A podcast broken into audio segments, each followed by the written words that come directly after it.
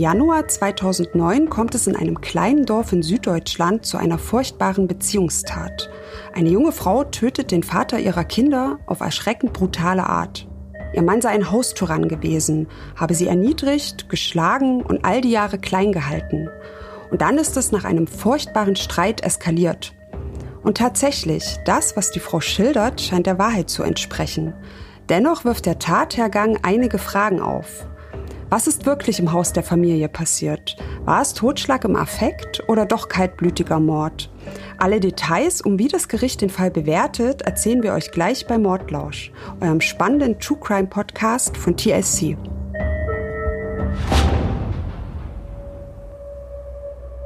Hallo liebe Mordlausch-Fans, schön, dass ihr wieder dabei seid. Ich bin Golna Panahi und arbeite als Autorin fürs Fernsehen.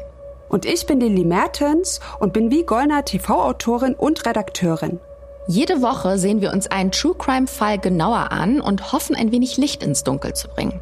Wir sammeln Informationen für euch und reden darüber, was wir persönlich von der Geschichte halten.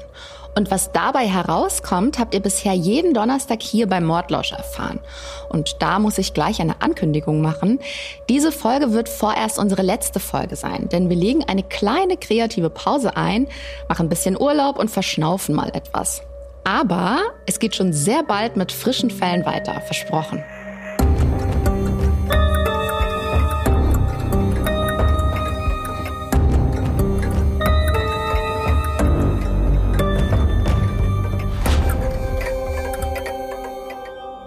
Gonner, du erinnerst dich bestimmt an Mordlosch Folge 20, Monika L. Ja, wie könnte ich den vergessen? Eine fünffache Mutter hatte nach vielen Jahren Ehe ihren Mann erschossen, aus Angst um ihre Kinder. Genau der war das.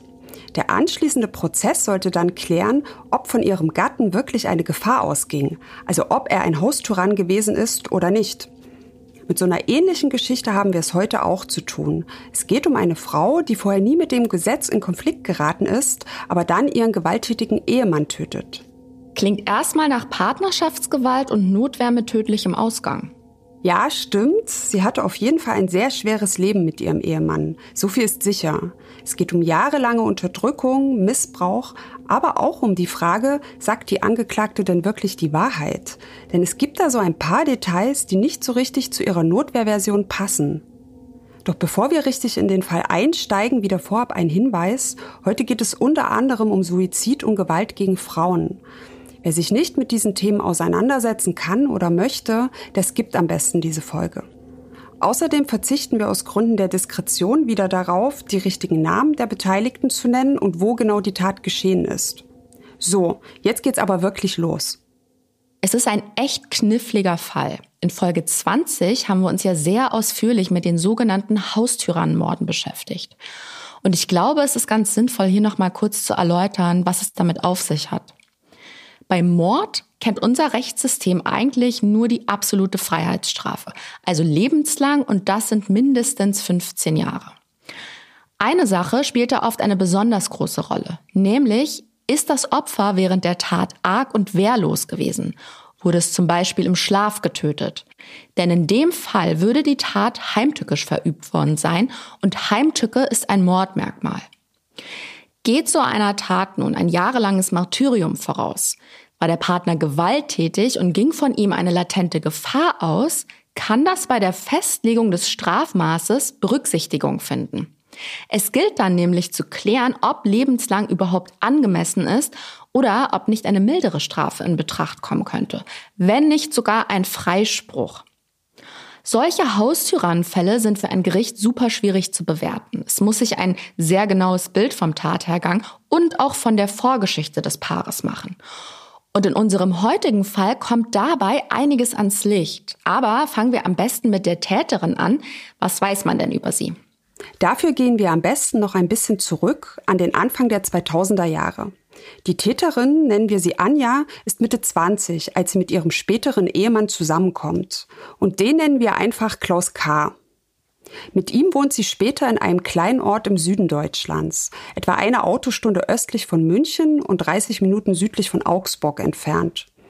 Die Gemeinde hat gerade mal 250 Einwohner und liegt ganz malerisch eingebettet zwischen Getreidefeldern. Es ist also eine sehr ruhige und grüne Gegend. Da sagen sich sprichwörtlich Fuchs und Hase gute Nacht. Genau.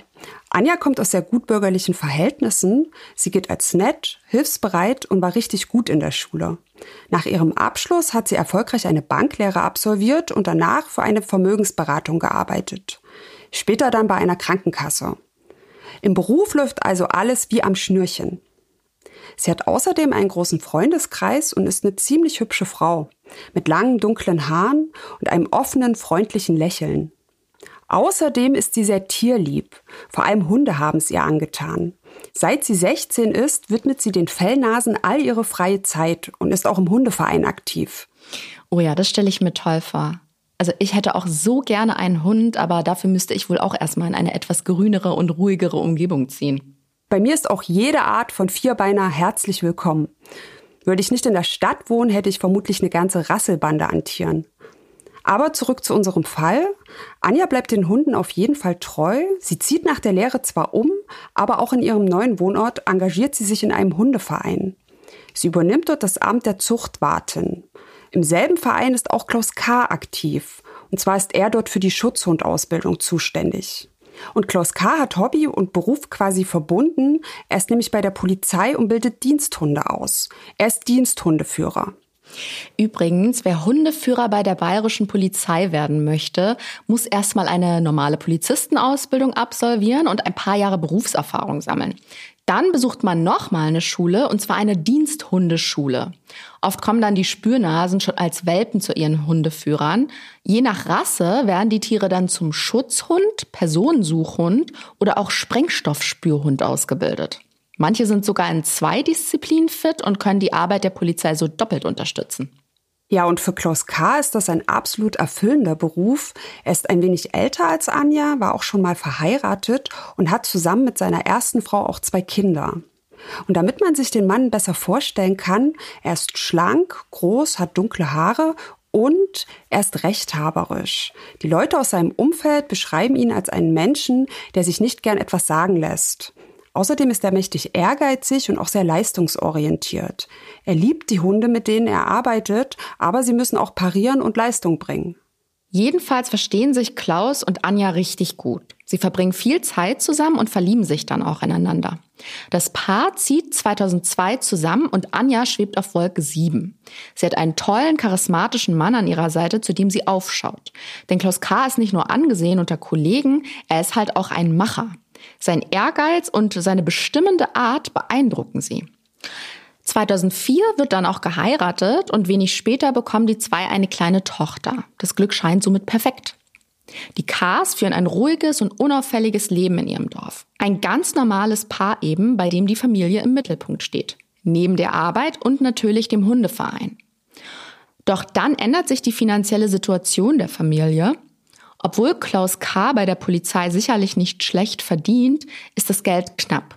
2007 verkaufen sie dann sogar ihr Eigenheim und ziehen in ein Mietshaus. Nach einigen Jahren ist die Harmonie verflogen. Die Stimmung in der Beziehung hat sich verändert. Im Hause K wird nun öfter gestritten. Und zwar so laut, dass selbst die Nachbarn es mitbekommen. Es geht dabei vor allem ums Geld, aber auch um ihr gemeinsames Hobby, die Arbeit im Hundeverein. Und die hat für Klaus K. einen höheren Stellenwert als für seine Frau. Es ist also ein ewiges Streitthema. Aber das Problem ist, Klaus K. ist sehr ungehalten und wird bereits wegen Nichtigkeiten aggressiv. Und das äußert sich nicht nur in Worten, er wird seiner Frau gegenüber auch zunehmend handgreiflich. Ja, und diese körperlichen Attacken passieren dann wohl immer häufiger, völlig aus dem Nichts. Anja K. bekommt richtig Angst vor ihrem Mann. Ihr Alltag ist geprägt von physischer und psychischer Gewalt, denn er schlägt sie nicht nur, sondern beleidigt sie auch und wertet sie ab. Und sie ist damit ziemlich allein, denn ihr Mann sorgt dafür, dass sie immer weniger Kontakte außerhalb der Familie pflegt. Er isoliert sie regelrecht und schirmt sie von der Außenwelt ab. Bis auf eine Nachbarin und noch eine andere Person im Dorf sieht sie so gut wie niemanden mehr. Und auch wenn Anja K. die Situation sichtlich zusetzt, sie spricht nicht über die Eheprobleme daheim. Auch nicht mit den paar Leuten, zu denen sie noch Kontakt hat. Das Schlimme ist, Klaus K. ist nicht der erste gewalttätige Mann in ihrem Leben. Ihr Ex-Freund, also ihr Partner vor Klaus K., ist auch so unberechenbar gewesen. Es gab in der Beziehung viele Auseinandersetzungen, die dann auch furchtbar eskaliert sind. Gewalt und Schläge waren da an der Tagesordnung. Irgendwann war Anja dann bereit, einen Schlussstrich unter diese toxische Beziehung zu ziehen. Sie hat sich von ihrem gewalttätigen Freund getrennt. Ihr Ex wollte das zunächst nicht akzeptieren, aber Anja K.'s Entscheidung stand fest. Sie wollte ihm keine weitere Chance geben. Es war aus, ein für alle Mal. Und das hatte furchtbare Folgen, denn der Mann hat sich daraufhin das Leben genommen. Er hat sich erschossen. Und das ist natürlich eine höchst traumatische Erfahrung. Also alles daran. Die Partnerschaftsgewalt und die damit verbundene Angst. Und dann schafft sie endlich den Absprung aus der Beziehung und der Mann bringt sich um. Nun könnte man sich fragen, warum sie sich mit Klaus K. wieder einen Partner mit Hang zur Gewalt sucht. Wir haben ja schon oft über Gewalt in Beziehungen und den aktuellen BKA-Statistiken dazu gesprochen, aber nie darüber, warum Betroffene vielleicht erneut bei einem Partner landen, der ähnlich schlimm drauf ist wie der Vorgänger. Eine Antwort darauf könnte uns der forensische Psychiater Peter Winkler in diesem Fall geben. Der arbeitet seit vielen Jahren als Gerichtsgutachter und hat schon einiges gesehen. Als Experte hat er gut 2000 Gutachten in zum Teil furchtbaren Mordfällen angefertigt und der erklärt sich das wie folgt. Ich glaube, da muss man nur in die eigene Beziehungsgeschichte schauen, ähm, um zu sehen, dass man wahrscheinlich dazu neigt, bestimmte Aspekte bei den Partnern immer wieder zu suchen. Ähm, aber dass die einzelnen Partner sozusagen keine Klone untereinander sind, da gibt es zum Glück eine Variabilität. Ja, wir haben uns auch ein paar Artikel zum Thema Wiederholung bei der Partnerwahl durchgelesen und es gibt da ganz verschiedene Theorien. Aber um das jetzt im Fall von Anja K. einordnen zu können, müssten wir viel mehr über ihre Vergangenheit, Kindheit und ihre Persönlichkeit wissen und das tun wir nicht. Zumal man da auch nicht unbedingt gleich einen roten Faden sehen muss. Es kann ja auch einfach nur trauriger Zufall sein. Ja, genau. Es ist definitiv ein spannendes Thema, aber die Frage lässt sich nicht beantworten. Fakt ist aber, dass sich Klaus K. nicht von Anfang an ihr gegenüber gewalttätig verhalten hat. Sowas kommt eben meistens erst nach längerer Zeit ans Licht. Außerdem wäre es auch keine gute Idee, die Schuld bei ihr zu suchen. Ja, sie mag zum zweiten Mal an einen Schläger geraten sein, aber er ist der aggressive Rüpel. Du sagst es. Obwohl es in der Ehe von Anja und Klaus K. gelinde gesagt kriselt, bekommen sie im Jahr 2007 ein weiteres Kind. Ein Jungen. Die Beziehungsprobleme überschatten aber weiterhin das Leben der Familie. Die Schwangerschaft verlief nicht ohne Komplikationen und nun hat Anja K. alle Hände voll zu tun, den Kleinen zu versorgen, für ihre Tochter da zu sein und den Haushalt zu wuppen. Ihr Mann ist in dieser kräftezehrenden Phase keine große Unterstützung. Er zieht sich zurück. Unmöglich. Anja K. ist in dieser Zeit sehr erschöpft und bittet ihn immer wieder um Hilfe, obwohl sie auch Angst vor ihm hat. Die Verzweiflung muss also sehr groß gewesen sein. Aber es bringt nichts. Er ist nicht bereit, die Rolle des Familienvaters zu übernehmen. Man muss dazu sagen, dass bei den beiden eine klare Rollenverteilung geherrscht hat. Klaus K. hat sich um nichts gekümmert, was mit Kindern, Kochen oder dem Haushalt zu tun hatte. Für ihn hat die Arbeit im Verein und die Ausbildung der Hunde stets Vorrang. Dass bei der Familie etwas nicht stimmt, bleibt auch der Nachbarin nicht verborgen. Sie ist, wie gesagt, neben einer anderen Person im Dorf die einzige, die noch Kontakt zu Anja K. hat. Und die bekommt die lautstarken Auseinandersetzungen sogar mit. Wie oft kann ich es nicht sagen, aber es war äh, öfters lauter.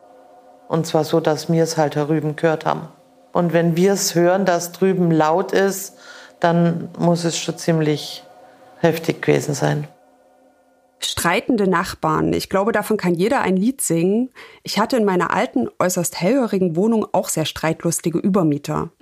Die hatten sich nie lange, aber dafür oft in der Wolle, vorzugsweise in den späten Abendstunden. Ich kann nicht mehr sagen, wer da wem Paroli geboten hat, sie waren beide sehr laut. Glücklicherweise ist es aber immer nur bei Worten geblieben. Gott sei Dank, aber trotzdem, was für ein Horror. Die Nachbarin von Anja K. sagt jedenfalls, sie selbst sei auch extrem von deren Ehemann eingeschüchtert gewesen. Sie hat zwar versucht, den Kontakt zu Anja K. aufrechtzuerhalten, aber niemals hätte sie sich in die Beziehung eingemischt. Sie wollte sich mit Klaus K. keinesfalls anlegen. Sie durfte aber zum Beispiel auch nie ins Haus, wenn er da war. Also ich als Außenstehende habe da natürlich leicht reden, aber ich stelle mir vor, dass ich in so einer Situation irgendwas unternommen hätte. Aber am Ende weiß man es ja wirklich erst, wenn man in so einer Situation ist. Unter den ganzen Umständen ist es zwar nicht so richtig nachvollziehbar, aber ein Jahr später, also 2008, kommt es zu einer erneuten Schwangerschaft. Anja K. erwartet wieder ein Baby. Es ist kein Wunschkind und sie überlegt auch, ob sie das denn überhaupt alles bewältigen kann. Sie weiß ja mittlerweile, dass sie von ihrem Ehemann keine Unterstützung zu erwarten braucht. Sie sucht natürlich trotzdem das Gespräch mit ihm und Klaus K. ist für eine Abtreibung. Sie werden sich da allerdings nicht sofort einig. Es gibt zahlreiche Diskussionen, in denen Klaus K. auf seinem Standpunkt beharrt. Er will nicht, dass seine Frau ein weiteres Kind bekommt. Es passt gerade nicht, ist seine Begründung. Und letztendlich fügt sie sich seinem Wunsch und lässt das Kind abtreiben. Was aber danach kommt, ist wirklich schwer zu ertragen, denn Klaus K. macht seiner Frau Vorwürfe. Er hält ihr ab jetzt ständig und zu allen Gelegenheiten diese Abtreibung vor. Was wäre sie für eine Frau, die so etwas macht und solche Sachen? Richtig schlimm. Das klingt echt grauenvoll. Wer redet denn so mit seiner Frau? Er hat einfach null Respekt vor ihr. Er behandelt sie wie Dreck. Gerade da wird nochmal deutlich, dass er sie nicht nur körperlich, sondern auch seelisch fertig macht. Und es kehrt auch keine Ruhe ein. Klaus und Anja K. streiten sich fast täglich. Es geht dabei nach wie vor um die Geldprobleme des Paares, aber auch das leidige Thema Hundeverein und seine Position dort werden ständig diskutiert. Einige Mitglieder sind ziemlich genervt von seinen übertriebenen Ambitionen und wenden sich von ihm ab. Er hat dort nicht mehr den Rückhalt wie früher. Die einzige, die bedingungslos auf seiner Seite ist, ist seine Frau. Und da die Hunde und alles, was damit zu tun hat, sein Leben sind, beschäftigt ihn das natürlich. Als Anja K. dann noch ihr Amt als Zuchtwartin abgeben will, wird er richtig wütend. Aber sie hat neben den Kindern und dem Haushalt einfach keine Zeit mehr dafür. Außerdem ist sie genervt von den Streitereien im Verein und davon, dass die Hunde bei Klaus K. immer an erster Stelle stehen. Es wird also heftig debattiert und diskutiert und oft endet das Ganze in Handgreiflichkeiten. Die Gewalt im Hause der Ks erreicht dann auch einen neuen traurigen Höhepunkt und zwar in Form von sexuellen Übergriffen. Es kommt nun regelmäßig zum Sex gegen den Willen seiner Frau. Klaus K. vergewaltigt seine Frau. Ja, und es wird noch schlimmer. Wir hatten ja erwähnt, dass es da auch zwei Kinder gibt. Es kommt dann eines Nachts zu einem schrecklichen Vorfall, als Klaus K. seine Frau wieder zum Sex zwingt, kommt die kleine Tochter ins Zimmer und muss das Ganze mit ansehen. Erst als er mitbekommt, dass das Mädchen im Raum steht, lässt er von seiner Frau ab. Anja K. ist also von ihrem Mann körperlich und psychisch misshandelt und zum Sex gezwungen worden. Das ist zumindest das, was die Angeklagte im späteren Prozess erklärt. Ich sage das jetzt nicht, weil ich an ihren Äußerungen zweifle, das würde ich mir nie anmaßen, nur der psychiatrische Gutachter in diesem Fall gibt Folgendes zu bedenken. Wenn man solche Schilderungen hört, denkt man natürlich sofort, oh Gott, die arme Frau hat viele schlimme Sachen durchgemacht, eine Höllenehe. So ein Gutachter muss aber neutral bleiben und beide Möglichkeiten in Betracht ziehen. In unserem Fall muss er hinterfragen, ob es wirklich so war, wie Anja K. es geschildert hat. Solche Dinge werden unter Umständen nämlich auch prozesstaktisch angeführt, weil die Angeklagte sich davon ein günstigeres Urteil erhoffen könnte. Aber ob das hier der Fall ist, werden wir später noch erfahren. Was erzählt Anja K. denn noch so vor Gericht? Ja, zum Beispiel, dass ihr Mann eine Dienstwaffe hat, welche er auch mit nach Hause bringt und dort aufbewahrt. In einer dieser endlosen Streitereien hat er ihr die Waffe wohl auch mal an den Kopf gehalten. Und ich kann mir gut vorstellen, dass Anja K. dabei Todesangst hatte. Man fragt sich echt, warum sie nach all diesen schlimmen Vorfällen immer noch bei ihm bleibt. Ja, vielleicht wegen der Kinder oder weil sie Hoffnung hat, erinnert sich nochmal. Wir haben ja schon in Folge 20 und Folge 31 darüber geredet, wie schwierig es ist, das als Außenstehende zu bewerten. Aber wie gesagt, es befindet sich jetzt eine Schusswaffe im Haus. Und Anja K. hat höllische Angst, er könnte diese Waffe erneut gegen sie richten, wenn immer wieder die Sicherung durchbrennt. Eigentlich ist das eine Situation, die gar nicht auszuhalten ist. Diese Frau lebt in ständiger Furcht, er könnte im Streit wieder nach dem Ding greifen und naja, sie erschießen. Lassen wir nochmal Peter Winkler, also den Gutachter, zu Wort kommen, wie der die Sache einschätzt. Das sind so Beziehungen, wo man als Gerichtspsychiater das Gefühl hat, da steigt dann sozusagen der Druck im Kessel, bis es dann irgendwann mal ähm, den ähm, fatalen Schlag tut. Also das, das ist ähm, etwas, was mir als Gutachter immer wieder begegnet, dass so diese kontaktarmen, nach außen hin abgeschotteten Familien, ähm, dass die dann am Ende ähm, häufiger als andere in, in diesen tragischen Gewaltdelikten enden. Hast du das gewusst? Dass es in Familien, die wenig Kontakt zur Außenwelt haben, eher zu Gewalttaten kommt, nee, das wusste ich nicht. Und das ist eigentlich auch so eine Art Teufelskreis. Im Grunde brauchen diese Familien den Kontakt nach draußen. Aber gleichzeitig spielen ja auch Ohnmacht und Schamgefühle eine Rolle. Die trauen sich dann vielleicht gar nicht, von ihrer Situation zu erzählen. Zum Beispiel auch aus Angst, verurteilt zu werden. Aber wenn man sich aus diesen Gründen abschottet, fällt damit auch die Möglichkeit weg, Hilfe von außen zu erhalten und das Schlimmste abzuwenden. Es gibt da ja durchaus Optionen, ins Frauenhaus gehen, eine Beratungsstelle aufsuchen oder sich einen Anwalt nehmen. Doch Anja K. trifft keine Entscheidung. Die Beziehung hat sie über die Jahre zermürbt. Sie lässt alles über sich ergehen und versucht die Attacken ihres Mannes irgendwie auszuhalten. Aber über Trennung hat sie irgendwann durchaus nachgedacht. Sie hat sogar schon Pläne. Mit Geld, das sie sich geliehen hat, will sie eine Hundepension eröffnen. Aber sie macht sich eben auch viele Gedanken um die Kinder. Was macht das mit ihnen, wenn sie sich vom Kindsvater trennt oder ein unschöner Sorgerechtsstreit droht? Ich hätte ja eher Angst, dass er denen auch irgendwann was antut. Naja, die hat er wohl abgöttisch geliebt. Den Kindern gegenüber ist er nie handgreiflich geworden. Anja Kass späterer Anwalt ist auch der Meinung, sie hätte sich getrennt, wenn der kleine Junge und die Tochter nicht gewesen wären. Nur deshalb sei sie bei ihm geblieben. Sie hatte wohl Angst, die Kinder zu verlieren. Wobei ich mich frage, warum? Da muss ja da noch was anderes gewesen sein. Klaus K. ist gewalttätig, er hat augenscheinlich seine eigene Frau geschlagen und tagtäglich schikaniert. Wenn das in einem Sorgerechtsstreit auftaucht, würde ihm doch kein Gericht der Welt die Kinder zusprechen. Also hoffe ich. Ja, das sehe ich ganz ähnlich. So richtig plausibel finde ich das auch nicht. Aber wer weiß, ob der nicht als Polizist auch einflussreiche Kontakte hat und ihr im Fall eines Prozesses das Leben zur Hölle gemacht hätte. Das ist natürlich rein spekulativ.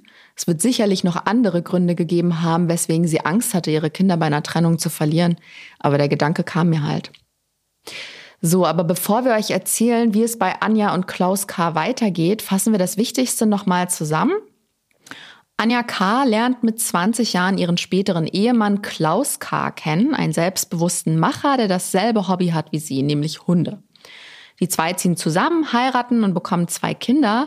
Doch Klaus K.'s Verhalten verändert sich mit der Zeit. Er fängt an, seine Frau zu schlagen, zu beleidigen, abzuwerten und schließlich auch zu vergewaltigen. Klaus K. ist bereits der zweite gewalttätige Partner in Anjas Leben. Der erste Mann hat sich nach der Trennung, die von ihr ausging, umgebracht. Diesmal trennt sie sich nicht und sie erzählt auch niemandem von den Qualen in ihrer Ehe.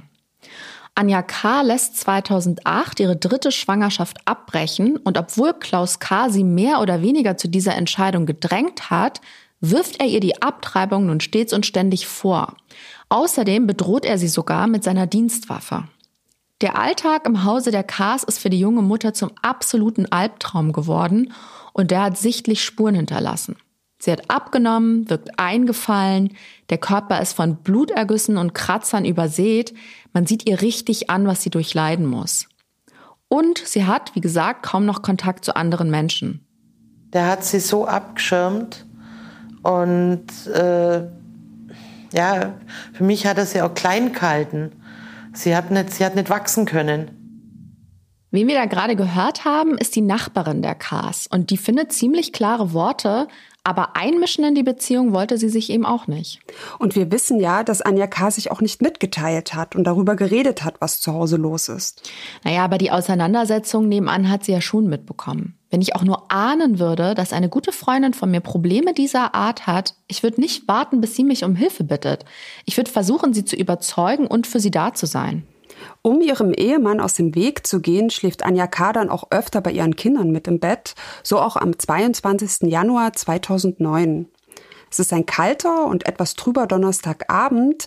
Die Kinder und sie liegen bereits im Bett, als Klaus K. nach Hause kommt. Er ist angetrunken und poltert durch die Haustür in Richtung Wohnzimmer. Er war im Hundesportverein und hat dort ein paar Bier getrunken, vielleicht auch eins zu viel. Er ist müde und legt sich im Wohnzimmer auf die Couch. Gegen ein Uhr in der Nacht wacht dann der Junge auf. Er kränkelt gerade etwas, ist unruhig und kann nicht wieder einschlafen. Deswegen steht Anja K. auf, um in der Küche ein Fläschchen Milch aufzusetzen. Sie versucht leise dabei zu sein, doch Klaus K. scheint sie gehört zu haben, denn er wird wach. Ob sie zu laut gewesen ist oder er einfach in Stänkerlaune war, es kommt wieder zu einem hitzigen Streit. Er beschimpft sie, sagt ihr, dass sie nichts tauge und keine Unterstützung sei. Außerdem fängt er wieder mit der Abtreibung an und wirft ihr die eigentlich gemeinsam getroffene Entscheidung vor. Naja, und dann wird er auch wieder handgreiflich. Nach diesem Streit legt sich Klaus K. wieder im Wohnzimmer schlafen und seine Frau verschwindet im Kinderzimmer. Sie legt sich ins Bett, kann aber nicht einschlafen. Dafür ist sie einfach zu durcheinander und viel zu aufgewühlt, verständlicherweise. Viele Gedanken schießen ihr durch den Kopf und gegen 5 Uhr morgens steht sie wieder auf und geht ins Wohnzimmer. Wir wissen nicht warum, aber dort steht eine Bodeneinschlaghülse aus Metall herum. Damit befestigt man eigentlich Pfosten oder Holzbalken in der Erde. Die Hülse ist ziemlich wuchtig, gut 75 Zentimeter lang und über zwei Kilo schwer. Jedenfalls greift sich Anja K. diese Eisenhülse und schlägt damit mehrmals heftig auf ihren Ehemann ein. Und der überlebt den Angriff nicht, sondern stirbt an den Verletzungen. Für die spätere Bewertung des Falls ist jetzt ein Detail besonders wichtig. War Klaus K. zu dem Zeitpunkt wach oder hat er geschlafen? Denn wenn er geschlafen hat, wäre er arg und wehrlos gewesen und ihre Tat somit als heimtückisch zu bewerten. Anja K. sagt vor Gericht zum Tathergang Folgendes aus. Sie hat gegen 5 Uhr das Wohnzimmer betreten, Klaus K. ist aufgewacht und es kam erneut zu einem handfesten Streit. Ihr Ehemann ist dann aufgestanden und schimpfend mit ausgebreiteten Armen auf sie zugelaufen. Sie bekam Angst, hat die Bodeneinschlaghülse gegriffen und ihm damit einen Schlag gegen den Kopf versetzt. Daraufhin fiel er auf das Sofa, das direkt hinter ihm stand, und sie hat dann noch mehrmals auf ihn eingeschlagen. Aber an dieser Version gibt es Zweifel. Die Kammer hält es nämlich für sehr wahrscheinlich, dass Klaus K. tief und fest auf dem Sofa geschlafen hat. Das Gericht glaubt eher, dass Anja K. ihn im Schlaf erschlagen hat. Und damit haben wir zwei Versionen. Und wie anfangs angedeutet, werden die rechtlich völlig unterschiedlich beurteilt und damit auch bestraft. Das eine ist Totschlag, das andere Mord. Wie kommt denn die Kammer überhaupt darauf, dass es nicht so abgelaufen sein kann, wie Anja K. berichtet hat? Durch ein Gutachten. Das hat das Gericht beauftragt und anhand der Verletzungen und der Spurenlage kommt man hier eben zu einem anderen Schluss. Die Schläge mit der Einschlaghülse haben Klaus K. von der Seite getroffen und es ist wohl sehr, sehr unwahrscheinlich, dass er dabei gestanden hat. Der Gutachter ist der Meinung, dass das eigentlich gar nicht möglich sein kann. Vielmehr deuten die Platzierungen der Wunden und die Spuren darauf hin, dass er auf dem Sofa lag, als sie auf ihn eingeschlagen hat. Klaus K. erlitt mindestens vier Schläge auf den Kopf mit einem schweren metallischen Gegenstand. Aufgrund einer Hirnblutung und massiven Hirnquetschung verstirbt er am Morgen des 23. Januars 2009. Außerdem gibt es keine Abwehrverletzungen, die auf einen Kampf zwischen den Eheleuten hindeuten. Und man kann davon ausgehen, Klaus K. hätte sich mit Sicherheit verteidigt, wenn er wach gewesen wäre. Als Polizist kennt er den ein oder anderen Handgriff, um einen Gegner außer Gefecht zu setzen. Laut Gutachten deutet also alles auf eine Tötung im Schlaf hin. Und das spricht nicht dafür, dass es Notwehr war. Ganz im Gegenteil. Einen schlafenden Menschen zu töten ist heimtückisch und somit Mord. Was ich mich da gefragt habe, was macht eine wuchtige und schwere Einschlaghülse im Wohnzimmer? Ich meine, die hatten ja auch kleine Kinder, da hätte ja auch was passieren können. Ja, das ist auch so ein Punkt. Der gesamte Tathergang basiert ja allein auf der Aussage von Anja K. Es gibt ja keine Zeugen. Das Gericht muss aber entscheiden, wie glaubwürdig ihre Aussage ist. Woher diese Bodeneinschlaghülse da zum Beispiel kommt. Kann man ihr glauben oder eben nicht? Stand das Teil wirklich im Wohnzimmer oder hat sie es geholt, während er schlief? Letztere Variante würde auch eher darauf hinweisen, dass sie nicht im Affekt gehandelt hat. Dennoch gibt es immer noch die Chance, dass Anja K.s jahrelange Leidensgeschichte das Strafmaß abmildert, egal ob das Gericht den Fall jetzt als Mord oder Totschlag einstuft. Ihre Verteidigung plädiert auf Totschlag im Affekt und hält sieben Jahre Haft für angemessen. Was natürlich wesentlich besser ist als lebenslang, das fordert nämlich die Anklage. Und die führt auch eine besondere Schwere der Schuld an. Sollte die Kammer der Forderung der Anklage nachkommen, wäre eine Haftentlassung nach 15 Jahren ausgeschlossen. Das Gericht würde dann nach Ablauf der 15 Jahre darüber entscheiden, um welches Strafmaß die Haft verlängert wird. Warum es die Verteidigung von Anja K. aber sehr schwer haben wird, liegt auch an den Geschehnissen, die sich nach der Tat abspielen. Die Geschichte geht nämlich noch weiter. Nachdem es kein Zweifel mehr gibt, dass ihr Mann tot ist, packt Anja K. den leblosen Körper an den Beinen. Sie zieht ihn durchs Haus runter in die Kelleretage, wo sich auch eine Waschküche befindet. Und jetzt wird's heftig. Dort unten beginnt sie dann den Körper ihres Mannes zu zerlegen. Sie versucht es erst mit einem Messer, das klappt aber nicht. Sie greift dann zu einer Säge und trennt die Beine ab. Dann verpackt sie diese und auch den Torso in große Mülltüten. Man kann sich vorstellen, was für ein grauenvoller Anblick das gewesen sein muss. Die Waschküche schwimmt in Blut und eigentlich ist das, was sie da macht, gar nicht nachvollziehbar. Nee, sie hätte ja eigentlich sofort die Polizei rufen können und denen erklären müssen, sie habe in Notwehr ihren Mann erschlagen. Lass uns mal reinhören, wie der Gutachter Peter Winkler das einordnet. Dieses Nachtatverhalten, nämlich dass ähm, das Opfer in der unmittelbaren oder zumindest zeitnahen Nachtatphase ähm, zerlegt wird, um es entsorgen zu können, ähm, ist etwas hoch, hoch, hoch Ungewöhnliches. Das hat man ganz selten. Was weiß man denn über ihre Beweggründe? Vor Gericht hat Anja K. ausgesagt, dass sie ihren Mann unbedingt aus dem Haus haben wollte. Sie konnte nicht so richtig fassen, was sie da getan hat, und wollte nicht mehr daran erinnert werden. Der Grund ist also ganz pragmatischer Art. In Einzelteilen konnte sie die Leiche besser transportieren und verschwinden lassen. Sie reinigt dann gründlich die Waschküche, wischt das Blut im Wohnzimmer und auf der Treppe auf und beseitigt alle weiteren Spuren. Sie verbrennt zum Beispiel die benutzten Lappen im Ofen und steckt die vollgebluteten Sofakissen in die Waschmaschine. Außerdem überpinselt sie die Blutspritze an der Wand mit Farbe. Und darauf folgt dann der nächste, schwer nachvollziehbare Schritt. Genau, denn Anja K. entscheidet sich dazu, ihren Mann bei der Polizei als vermisst zu melden.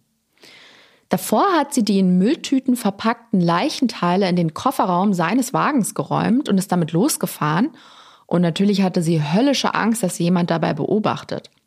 Sie ist eine Weile rumgefahren, dann hat sie nur wenige Kilometer von ihrem Wohnort entfernt an einem abgelegenen Feldweg geparkt. Sie ist also nicht sehr weit gefahren. Nee, vielleicht hat sie es auch einfach nicht mehr ausgehalten und wollte, wie sie ja gesagt hat, ihren Mann endlich loswerden. Sie hat jedenfalls die Leichenteile zu einem Straßengraben geschleppt und dort abgelegt. Später wird sie noch aussagen, dass sie in der ganzen Panik die Beine fast im Auto liegen gelassen hätte. Nachdem sie dann alle Teile der Leiche los war, ist sie wieder nach Hause gefahren und hat ihren Mann als vermisst gemeldet. Sie hat zu keinem auch nur ein Sterbenswörtchen gesagt und sich auch nichts anmerken lassen. Also ich behaupte mal, bei Totschlag im Affekt oder auch Notwehr ist dieses Verhalten schon eher unüblich. Ja, es kommt einem irgendwie berechnend vor. Aber ich kann mir auch vorstellen, dass ihr das Nachtatverhalten spontan eingefallen ist. Dafür war es auch einfach nicht ausgeklügelt genug. Sie wollte die Leiche irgendwie aus dem Haus schaffen. Und der Mann ist eine ganze Schippe schwerer und größer als sie. Den kann sie ja nicht einfach aus dem Haus tragen. Aber der perfekte Plan war das beim besten Willen nicht. Kommt mir eher wie eine Verzweiflungstat vor. Aber ja, wer weiß. Ja, möglich ist alles. Das wissen wir ja mittlerweile. Ja. Da Klaus K. als vermisst gemeldet wurde, beginnt nun eine groß angelegte Suchaktion. Erstmal durchforsten seine Kollegen von der Dienststelle und Bekannte aus dem Hundeverein die Gegend nach ihm. Der gesamte Umkreis des Dorfes wird abgesucht. Da Klaus K. ja selbst Polizist ist, nimmt man die Sache sehr ernst und will den Vermissten so schnell es geht finden. Und bei den Ermittlungen wird dann auch sein Privatleben eingehend betrachtet und das Zuhause der Familie. Als dann später im Haus und im Auto Blutspuren gefunden werden, kommt Anja K. in Erklärungsnot. Das Blut wird dann auch sofort im Labor analysiert und es kann Klaus K. zugeordnet werden. Nach ihrer Festnahme gesteht Anja K. dann auch recht schnell, was sie getan hat. Die sterblichen Überreste des Opfers hat man in der Zwischenzeit übrigens auch gefunden.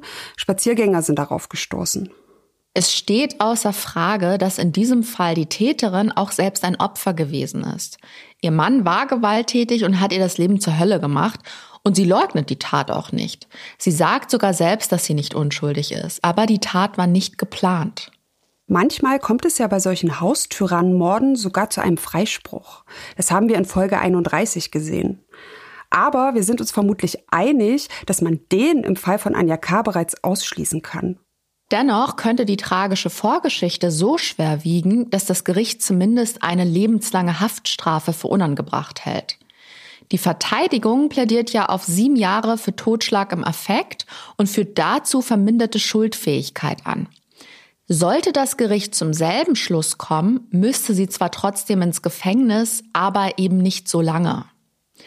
Das Urteil wird dann auch mit großer Spannung erwartet und im Dezember 2009 ist es endlich soweit. Das Gericht verurteilt Anja K. für den Mord an ihrem Ehemann tatsächlich zu einer lebenslangen Haftstrafe.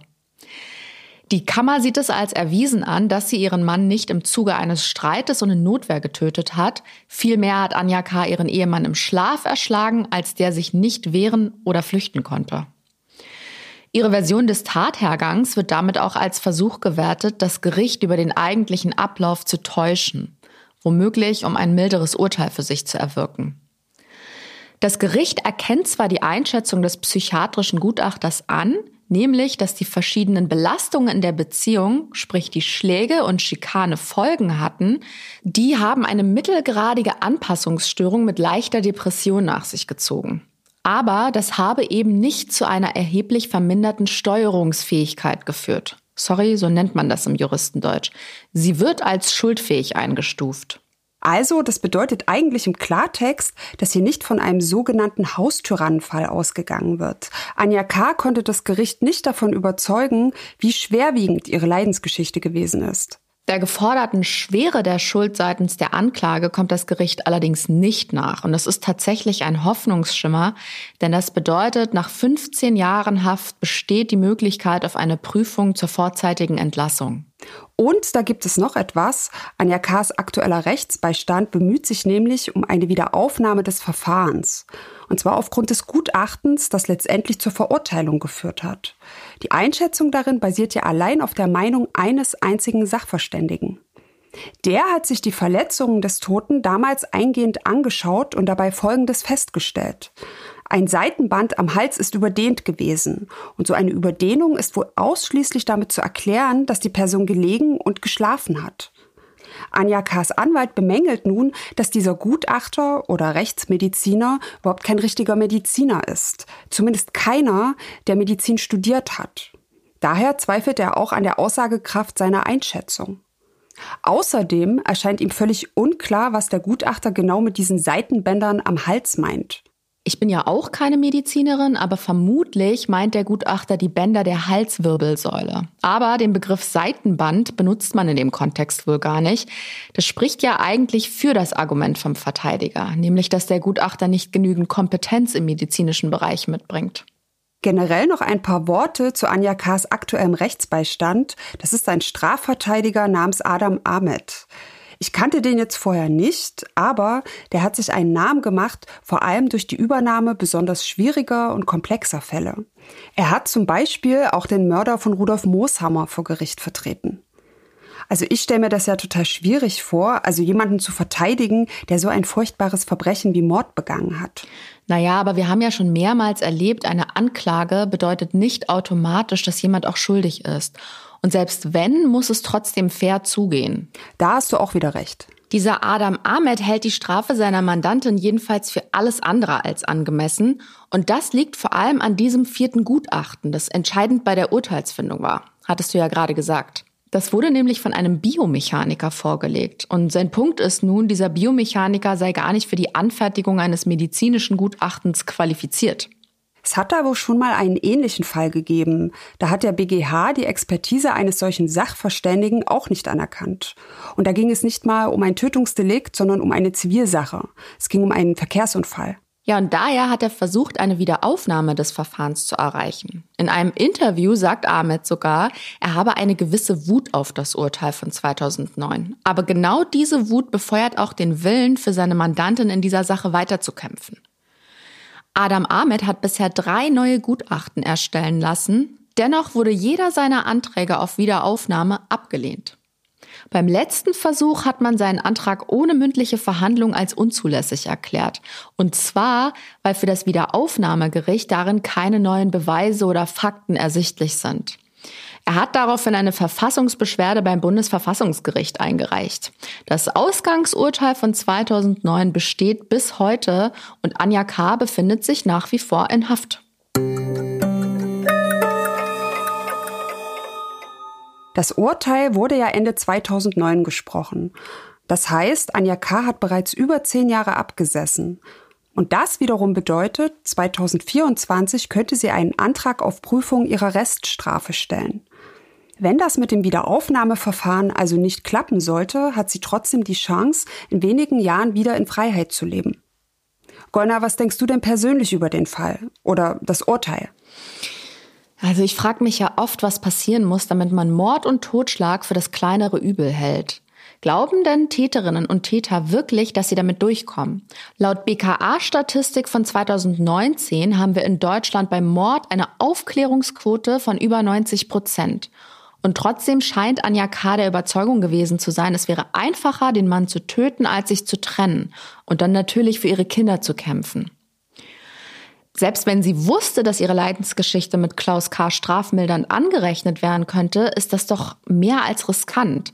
Ich verstehe den Gedankengang, dass sie die Kinder nicht verlieren wollte, aber die verliert sie doch auch, wenn sie ins Gefängnis muss. Ich war noch nie in so einer Situation wie Anja K. und deswegen werde ich mir kein Urteil anmaßen. Aber das ist halt die Frage, die ich mir stelle. Warum kommt es manchen Leuten einfacher vor, einen Mord zu begehen, als sich zu trennen? Aber vielleicht habe ich auch einen Denkfehler oder mach's mir dazu einfach. Aber meinst du, sie hat die lebenslange Freiheitsstrafe verdient? Also wurde sie zu Recht wegen Mordes schuldig gesprochen? Hm, also ich bin da hin und her gerissen. Es wäre halt interessant zu wissen, zu welchem Schluss die neuen Gutachten gekommen sind. Der Anwalt von Anja K. meinte ja, es gebe darin neue Tatsachen. Und so eine Bundesverfassungsbeschwerde, die stößt man ja auch nicht so leichtfertig an. Ja, das stimmt. Ich persönlich finde halt das Nachtatgeschehen echt heavy und super erschreckend. Eine Leiche mit einer Säge zerlegen, die Teile entsorgen und dann der Großputz in der Waschküche. Mhm. Ich habe auch irgendwo gelesen, dass sie zwischendurch ihre Tochter in die Kita gebracht hat. Nicht zu vergessen die Vermisstenmeldung. Sie hat der Polizei und ihrem Umfeld gut 24 Stunden etwas vorgemacht. Ich glaube, womit ich ein Problem habe, sie hat halt nicht von Anfang an komplett die Wahrheit gesagt. Aber wenn es sich so abgespielt hat, wie sie es damals vor Gericht erklärt hat, bin ich auf jeden Fall froh, dass sie so einen engagierten Rechtsbeistand an ihrer Seite hat, der alles versucht, damit der Fall nochmal aufgerollt wird. So, ihr Lieben, auch wenn es uns schwer fällt, wir gehen jetzt erstmal in eine kleine kreative Sendepause. Aber keine Sorge, Lilly und ich sind bald wieder zurück mit neuen aufregenden Fällen im Gepäck. Wer nicht so lange warten mag, kann sich auf den 9. Juni freuen. Denn da gibt es eine Jubiläumsfolge. Mordlausch feiert nämlich Geburtstag und wird ein Jahr alt. Und ansonsten hört gern so lange in unsere anderen Fälle rein, falls ihr die noch nicht kennt. Da sind echt krasse und abgründige Geschichten dabei. Und wir freuen uns wie immer über ein Like, Abo oder einen lieben Gruß. Alle Infos findet ihr auch im Netz unter tic.de slash podcast. Golna, es war super schön mit dir und ich freue mich schon sehr auf unsere baldige Reunion. Lilly, ich fand's auch ganz wunderbar. Ich bedanke mich für, ich glaube, fast 20 gemeinsame Folgen, oder? Ja, das könnte passen. Ich habe nicht nachgezählt. Ja, ich auch nicht. Das waren auf jeden Fall eine Menge spannender, auffühlender, unglaublicher Fälle, die wir da zusammen besprochen haben. Und ich kann es auch nicht erwarten, weiterzumachen. Ich bin sehr gespannt, welche spektakulären Verbrechen dann noch auf uns zukommen. Und auf euch, liebe Mordlausch-Fans. Wir danken euch fürs fleißige Zuhören. Habt eine gute Zeit, bleibt gesund und passt auf euch auf.